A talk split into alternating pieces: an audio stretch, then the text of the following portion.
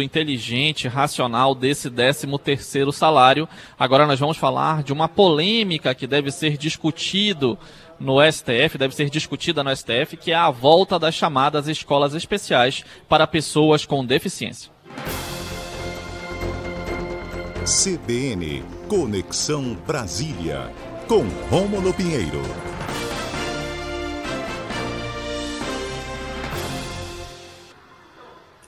Bom dia, Rômulo Pinheiro, tudo bem? Bom dia, meu amigo Jael. Um abraço a todos os ouvintes da Rádio CBN Amazônia Belém. Rômulo, a polêmica sobre a volta das chamadas escolas especiais para pessoas com deficiência chegou ao STF, o Supremo Tribunal Federal. O ministro Dias Toffoli suspendeu o decreto do Ministério da Educação sobre o tema e a expectativa é de que essa decisão do ministro seja discutida agora no plenário do STF. Pois é, amigo. Está previsto agora para sexta-feira, dia 11, é, análise em plenário da suspensão da nova política nacional de educação especial. Então, na terça-feira passada, o ministro Dias Toffoli suspendeu o decreto presidencial número 10502 e, basicamente, o que esse decreto previa, ainda previa, apesar de suspenso, é a possibilidade da criação de escolas especiais voltadas para pessoas que têm algum tipo de, de deficiência ou também aqueles que estão com as chamadas altas habilidades, que o pessoal conhece como superdotados. Então, no, no, no entender do, do, do governo, é, essas escolas estariam mais adaptadas ou mais preparadas para receber esses estudantes.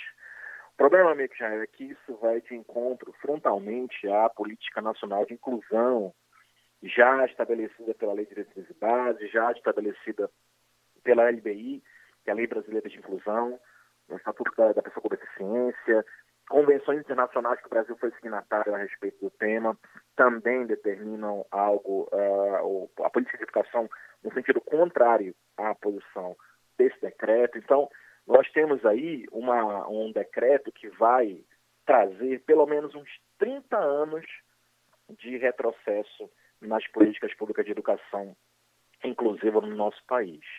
Nós sabemos, Israel, que é, pessoas que têm crianças, filhos com algum tipo de deficiência, nós sabemos a dificuldade que é de encontrar matrícula em escolas. Algumas escolas dizem que não preparadas, recusam matrículas.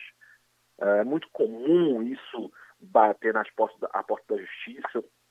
E no momento em que há uma afirmação legislativa, ou seja, várias, várias e várias espécies legislativas confirmando esses direitos, nós temos o Poder Executivo editando um decreto que busca é, reduzir todo esse esforço, esse avanço, reduzir as cinzas.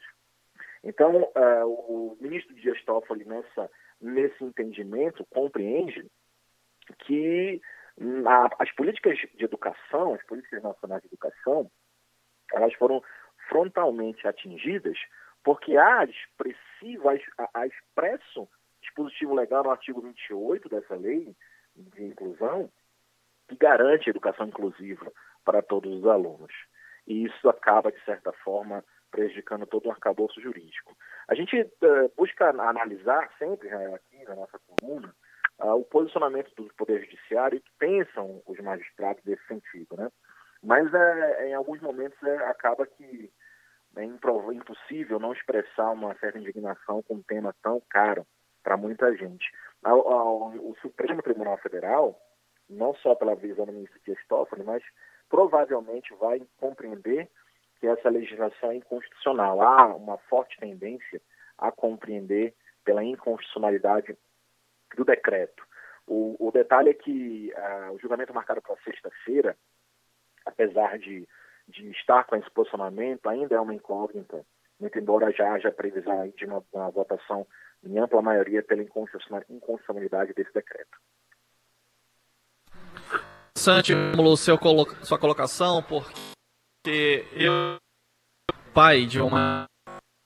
Na rádio temos também a Daniele Gomes, que tem um filho autista, e eu conheço a realidade de muitas famílias, de pais, de crianças com síndrome de Down, com natureza não neurotípica, que é como a gente chama, e diretamente na contramão do que mostram as pesquisas educacionais com crianças nos últimos 25, 30 anos, que é exatamente o fato de que a criança que pode frequentar uma escola regular a convivência dela, o ambiente dela com crianças ditas neurotípicas favorece o aprendizado, favorece o avanço educacional, ao invés de você limitar e restringir essas crianças às chamadas escolas especiais, que no, no passar dos anos, pelo menos nas últimas três décadas, já se provaram que não têm a capacidade de levar o avanço educacional que as escolas regulares proporcionam.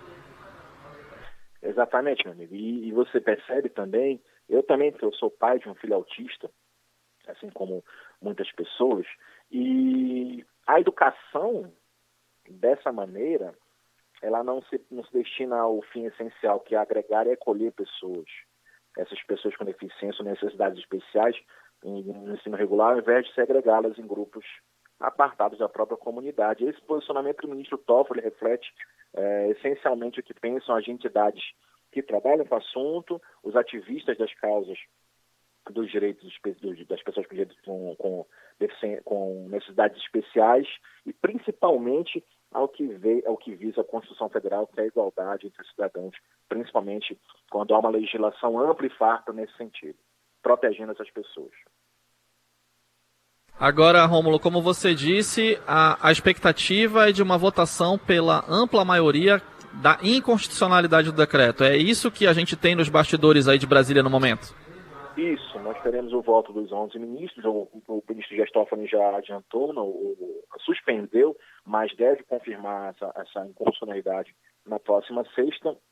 A tendência aqui, pelo que a gente escuta, pelo que a gente conversa aqui nos bastidores, nós temos colegas que trabalham lá com esses ministros, a gente conhece o posicionamento da maioria deles, e o, pelo que a gente pôde colher de informações nessa última semana, há uma previsão de reconhecimento da inconstitucionalidade desse decreto por ampla maioria, algo em torno de nove, pelo menos oito a nove votos já garantidos pela inconstitucionalidade do decreto. A gente, logicamente, é, aguarda, a AGU se manifestou em, em ação similar a essa pela constitucionalidade desse tipo de decreto, em outras ações. Nós temos duas ações, na, uma da rede e uma do PSB, mas a, a, previsão no momento atual, hoje, terça-feira, é de que haja uma ampla é, é, maioria de votos pela inconstitucionalidade do, inconstitucionalidade do decreto. Maravilha, Rômulo Pinheiro, nosso colunista do Conexão Brasília, hoje trazendo aí essa discussão no plenário do STF, o Supremo Tribunal Federal, a respeito do decreto do Executivo da criação, a volta da chamada das escolas especiais para pessoas com deficiência, que como Rômulo mencionou aqui, deve ser derrubado aí pelo STF. Muito obrigado, Rômulo Pinheiro, até a próxima semana. Muito obrigado, um abraço a todos, até a próxima vez. Até mais. 11 horas e 18 minutos, a gente vai fazer agora a primeira pausa, o primeiro intervalo do Boletim Amazônia. Você pode participar